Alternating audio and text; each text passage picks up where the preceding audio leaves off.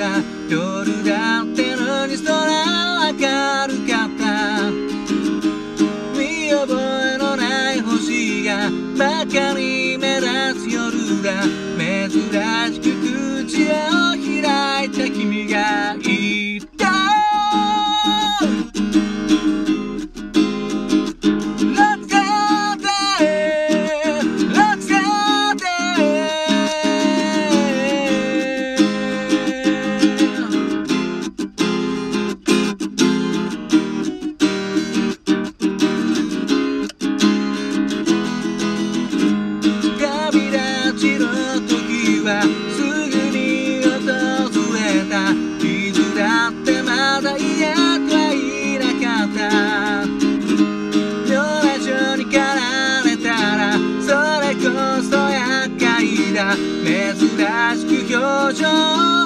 た君がいた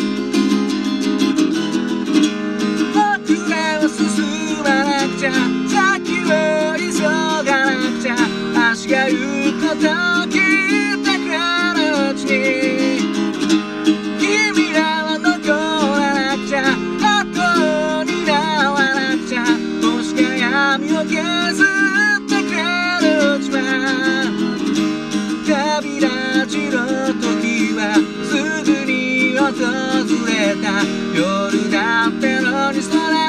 明るかった。見覚えのない星がバカに目立つ夜だ。珍しく口を開いた。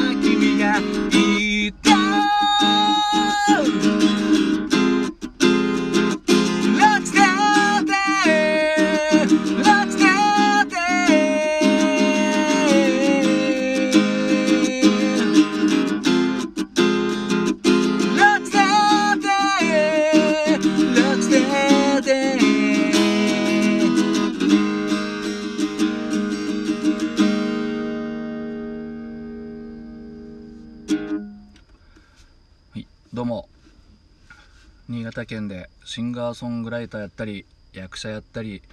塗装工やってる斉藤直也と申します。聞いていただきどうもありがとうございます。今歌いましたのはストレイテナーで「ロックステディ」という曲でした。なんかねうまなんか毎回言ってることが尻滅裂で昨日あのルナシー歌った時とかかな前かな？歌った時にねアコースティックギターでやる時はロックっぽくてもアレンジを変えるもんだみたいなね感じで言ったんですけどまあね曲によってということですかね、うん、この曲は結構も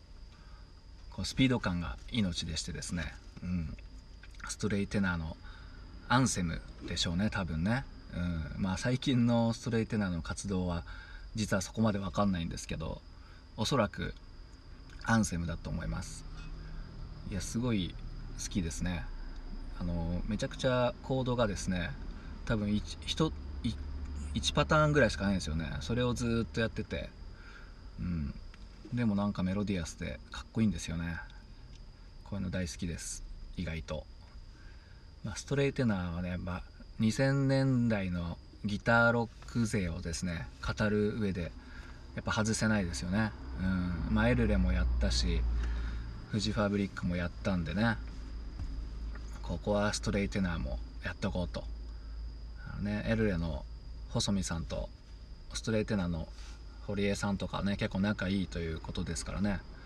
よく一緒にライブとかもやってましたねアジカンとかとね。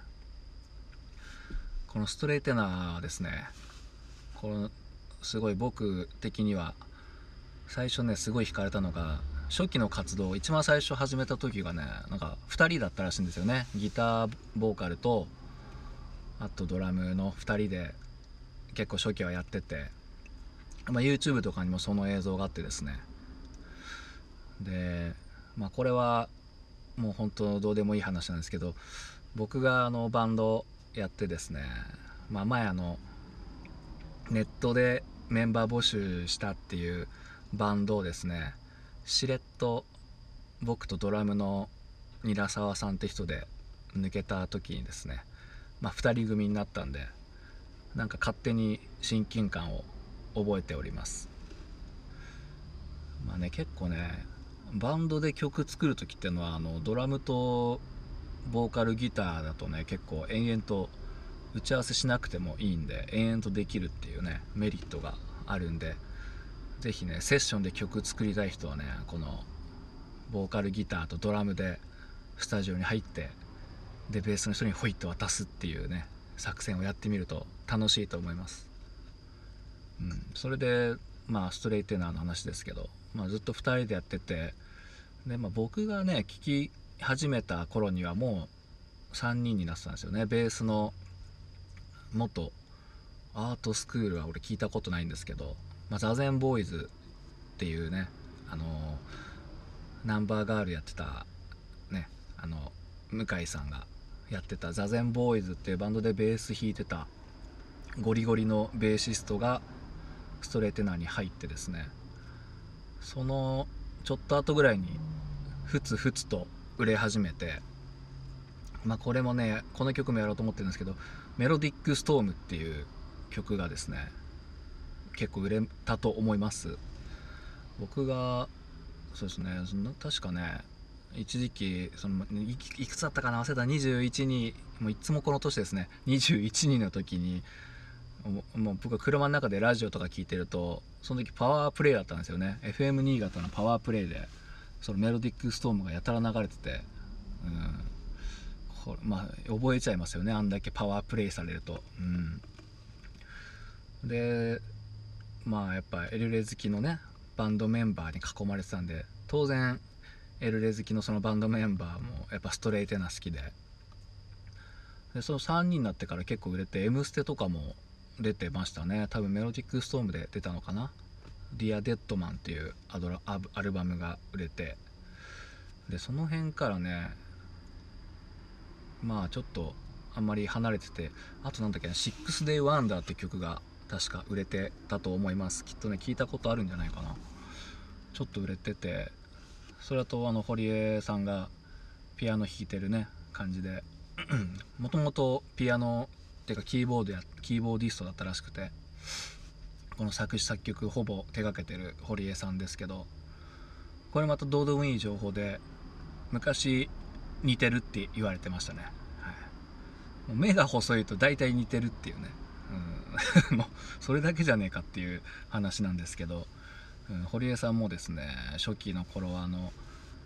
うこれはちょっと機材の話でわけわかんないかもしれないですけど JC120 っていうねあのクリーンな音が出るギターアンプをですね結構使っててそのギターアンプとあとマーシャルっていうメーカーの2台で音を作ってですねおっとチャイムが鳴りましたね。まあそれで音を作って最初の頃はエフェクターとか全然なかったんですけど途中から急に足元がもうすごいエフェクターだらけになってですね。でベースの日向さんもすごいゴリゴリのエフェクターだらけで